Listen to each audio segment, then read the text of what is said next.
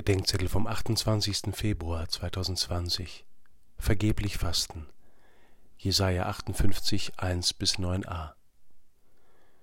Vor Jahren gab es eine App für die Fastenzeit namens 40 Tage ohne.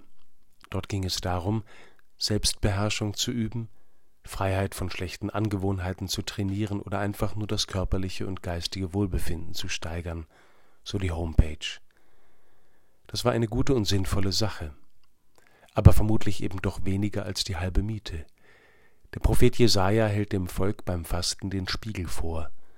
Verzicht, Selbstbeherrschung, Ablegen ungeordneter Anhänglichkeiten, Buße, Demut, alles schön und gut.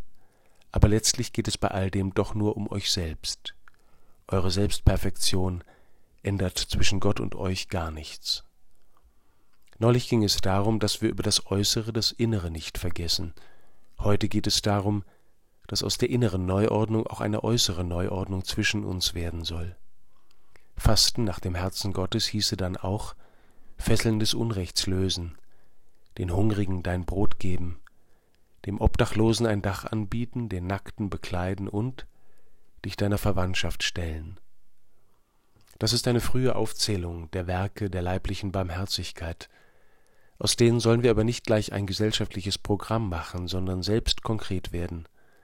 Wen soll ich aus der Schuldhaft entlassen, in der ich ihn festhalte? Wer braucht in diesen Tagen meine Aufmerksamkeit? Wo ist um mich verborgene Armut, der ich heute abhelfen kann?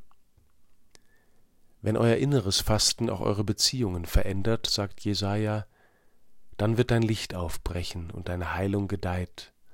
Du wirst gerecht, und wenn du rufst, sagt Gott, hier bin ich.